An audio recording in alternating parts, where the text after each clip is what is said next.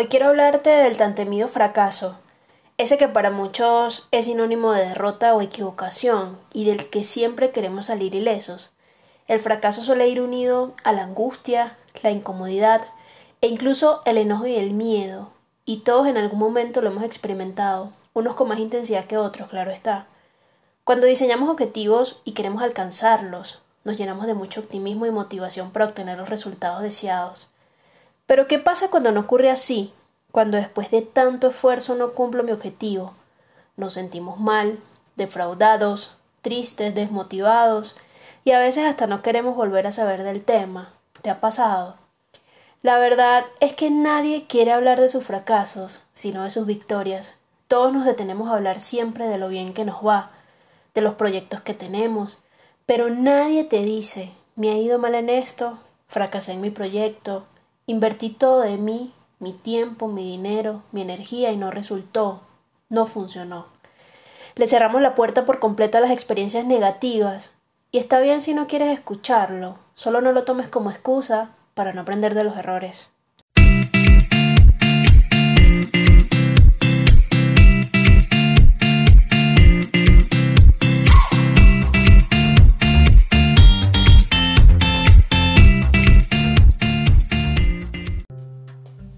Pregunto, ¿realmente qué es lo que te incomoda del fracaso? ¿Que estás tan bombardeado de cosas negativas y no te quieres conectar con uno más? ¿O que te da miedo que el fracaso de otro te suceda a ti también? ¿Sabías que el miedo que le tienes al fracaso es tan limitante como el fracaso en sí? Estar preocupados por tener resultados negativos, por quedarnos mirando a la situación actual que no es tan deseada, tener expectativas elevadas, o evitar realizar cosas arriesgadas por temor a no hacerlo bien nos lleva a un estado de ansiedad que invade nuestra mente igual a la que te invade cuando fracasas de verdad. Para mí no hay mayor fracaso que ese que nos hace rendirnos antes de comenzar. La frustración de no tener éxito nos acompaña desde que somos niños y saber enfrentarnos a ella es una de las lecciones de vida más importantes, ya que si no sabemos gestionarla adecuadamente, puede ponernos en una situación en que los sentimientos de ineficacia y la falta de motivación para iniciar nuevos proyectos e ilusión para llevarlos a cabo nos precipite quizás a un bajo autoconcepto personal y a la autoestima degradada. Para esto es importante conocer nuestra fortaleza mental y saber en qué medida controlamos nuestra reacción ante los sucesos negativos de no conseguir nuestras metas. Hay gente que sabe gestionar la desilusión del fracaso muy eficazmente, pero hay otras personas que no logran controlarlo. Son casos más extremos, pero pueden llegar a enfermar y caer incluso en depresión. Pues si sale mal, al menos podrás decir que lo has intentado y tendrás un aprendizaje para volverlo a intentar. Todo lo que está en tu pasado es experiencia para tu futuro. Hoy vengo a decirte que no hay nada más maravilloso y enriquecedor para tu vida que fracasar Ojo, no significa que debas conectarte con el error o con lo negativo. Significa que el fracaso lleva oculto grandes lecciones de crecimiento y transformación para tu vida. Solo cuando fracasamos nos damos cuenta de la importancia del éxito personal, de los retos, de los sueños y sobre todo de la constancia. Todas las grandes historias de éxito que conocemos hoy llevan como base grandes historias de fracaso, y la mía personal es una de ellas. En el 2012 comencé a construir mis sueños y lo más gratificante fue que los cumplí. Disfruté y creé mi mundo en base a lo que quería tener. Negocio propio, lujos, clientes, viajes, crecimiento personal, estudios, entre muchas cosas. Y en el 2017, debido a una crisis política, social y económica tan marcada que atravesaba y sigue atravesando mi país, tomé una decisión que cambió mi vida y mi ser por completo. Partí a la ciudad de Bogotá con una maleta llena de expectativas, miedo, incertidumbre y una sensación inmensa de fracaso que me dominaba por completo. Si pudiera describirlo, sería como arrancarte sin querer hacerlo del lugar al que perteneces, de tu vida, tu gente, tus sueños, todo lo que hace parte de ti. No tenía idea de lo que podía hacer en Colombia, cuando ya había transitado un camino de emprendimiento, logros, objetivos y satisfacción personal Me repetía constantemente la frase no me gusta trabajarle a otro, esa que muchas veces el ego te hace tropezar de manera muy negativa.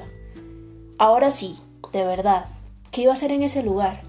Todavía amarrada a la idea de emprendimiento, con la necesidad de generar ingresos y con el miedo al que dirán, y por supuesto una gran desilusión interna, comencé a vender café y empanadas todas las tardes por la cuadra donde vivía, a unas fábricas y vecinos cercanos. Salía con una cava y un termo de café, y lo que reunía de dinero me alcanzaba para pagar arriendo y comida, arriendo de una habitación, claro está. Así duró unas semanas y luego aún con la gran mentalidad del emprendimiento, me dio por comprarme un carrito de comida rápida. Con los pocos ahorros que aún tenía guardados, busqué un lugar y allí comencé a vender comida. Puedo decirte que con este mini negocio duré apenas un mes. Los ingresos comenzaron a disminuir porque debía pagar para poder estar en ese espacio, lo que me obligó a iniciar la búsqueda de un empleo fijo, vendedora de accesorios de telefonía celular. ¿Qué tan difícil podría ser? Me involucré en un mundo de altas y bajas, de aprender nuevas culturas y formas de trabajo. Era aquí cuando realmente comenzaba a conocer la cultura colombiana y las rutinas y jefes a las que tanto les huía en Venezuela. Y esto sonará raro, pero no sabía ser empleada. Al tiempo comencé a desarrollar una especie de frustración y estrés por querer hacer lo que me gustaba hacer y tener las puertas completamente cerradas. Tienes tantos títulos y experiencias. ¿Y qué haces detrás de un mostrador vendiendo accesorios?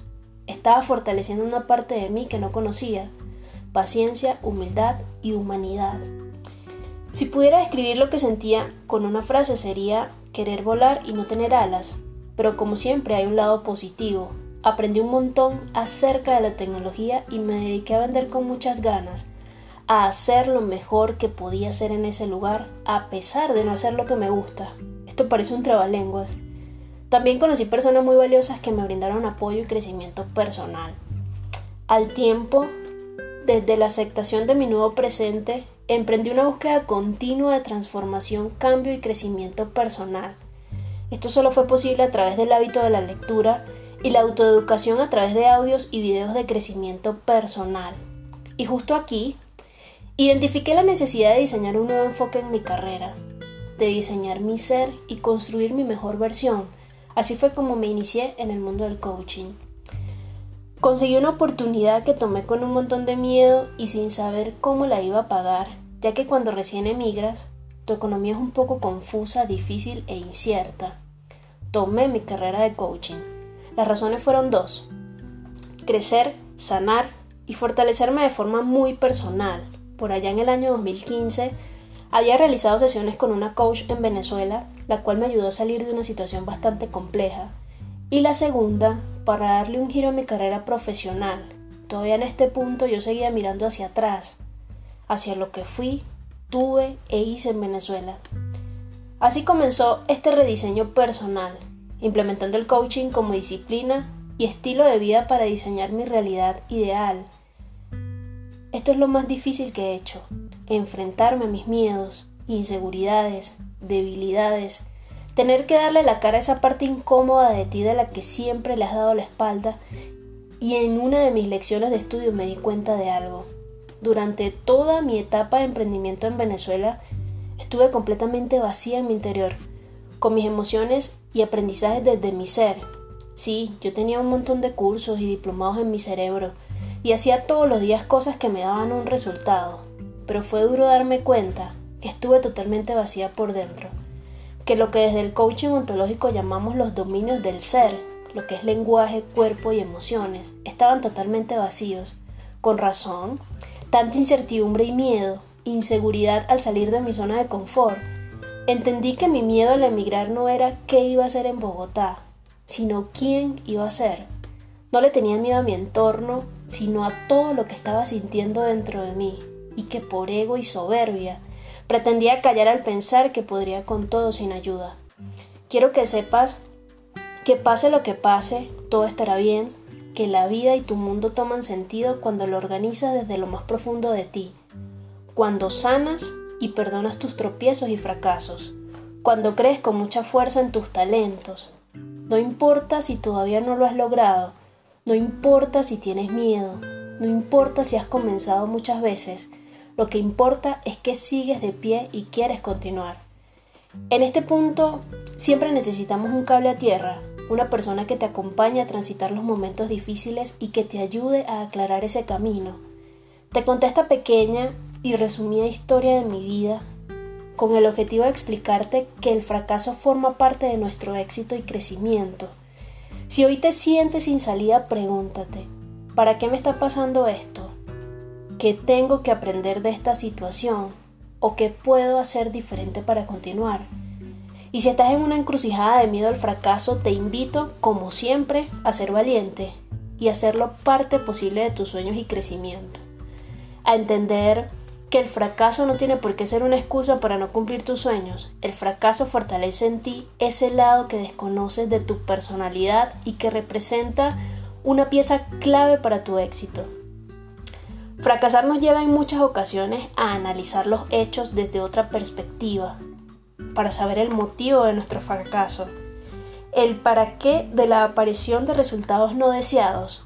El hecho de fracasar no constituye el fin del mundo, sino que podemos considerarlo como el inicio de un proceso de superación y crecimiento personal. Fracasar, sin después intentarlo, sí constituye el auténtico fracaso cargado de excusas. De aquí nace el dicho, no hay mal que por bien no venga. Lo importante es analizar el fracaso, averiguar el, el porqué de este y comenzar de nuevo. Todos debemos estar conscientes siempre de nuestros puntos débiles, nuestros errores, y así corregirlos y superarlos, planteando siempre nuevas estrategias. Muchas cosas en la vida se aprenden tras fracasar. El éxito continuo es algo que a mi juicio es completamente imposible. Estamos en constante ensayo y error hasta que lo logramos. No te imaginas cuántos ensayos y errores he tenido en mi vida y aunque emigrar y dejar mi país ha sido muy difícil, me regaló la bonita oportunidad de diseñar y vivir mi ser coach. Crece e invierte en ti, hasta el punto de que puedas seguir siendo tú y disfrutando tus sueños y éxito personal, sin importar el lugar geográfico en el que te encuentres. Muchas veces me preguntan, Mari, ¿qué me recomiendas para migrar a otro país? A lo que mi respuesta siempre ha sido, ¿para qué quieres migrar? Muévete de sitio las veces que desees hacerlo, solo no dejes de lado tus propósitos de vida. Soy María Eugenia Sosa y me encantó acompañarte hasta aquí. En la descripción de este podcast tienes todas las coordenadas para encontrarme y comenzar hoy a derrumbar todos los obstáculos de avance y crecimiento que tienes en tu vida. Si el fracaso no fuera una posibilidad, también te rendirías. ¿Te atreves a desafiar tus excusas? ¿Cuándo vas a comenzar? Honestamente, ¿qué le temes? ¿Al fracaso o al nuevo comienzo? Sea cual sea tu respuesta, te invito a ir por más.